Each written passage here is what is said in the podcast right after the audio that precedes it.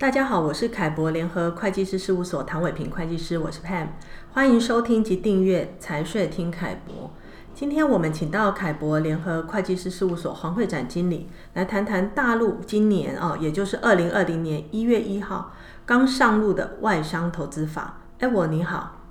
，Pam 你好，各位观众好。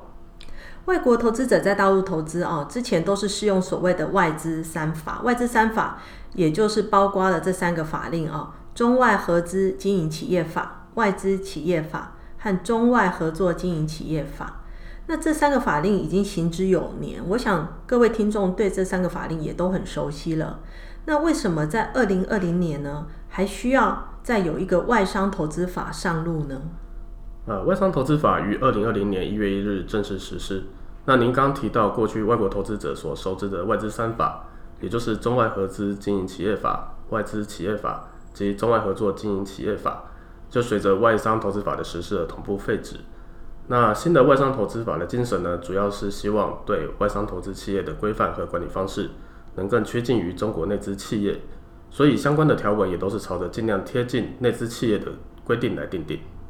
其实外商投资法的内容哦，我个人是觉得比较偏向是原则性哦、宣示性的条文。那到底对于外商哦，在大陆投资？这个实务上会造成什么样的影响？我想说，你能不能举个例子，大家会比较容易理解？啊，OK，举个举例来说，过去外资三法的规定下，中外合资企业的中方投资者必须是公司、企业或其他的经济组织。那也就是说，中方的投资者不能是个人。实务上，如果外国投资者要与陆籍个人协议合资的话呢，那这些陆籍个人变成一定要先设立公司，才能与外国投资者进行合资。那这就导致合资的前前置的程序拉得很长，也影响合资公司后续的业务开展进度。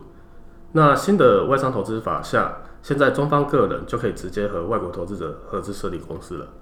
哦，那这个影响哦，这个变化确实很大。我自己就曾处理过一些案例，是台商客户在大陆想要跟大陆的个人合资哦，那确实过去在架构上都会相对复杂。那我想，在新的外商投资法实施之后，未来其实整个架构就可以简化了许多。那除了上面这个变革之外，也大致说明一下，还有其他哪些主要的变革？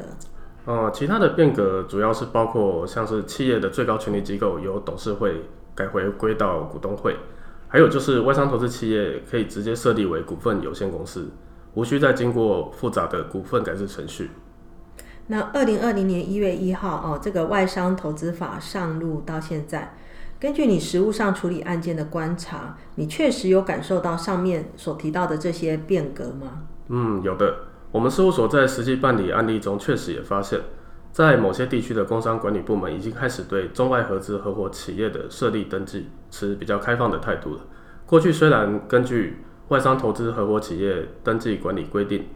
外国投资者可以和陆籍个人或者是法人在大陆境内设立合伙企业，但是实际上呢，各地的工商局往往持有保留的态度而不予核准登记。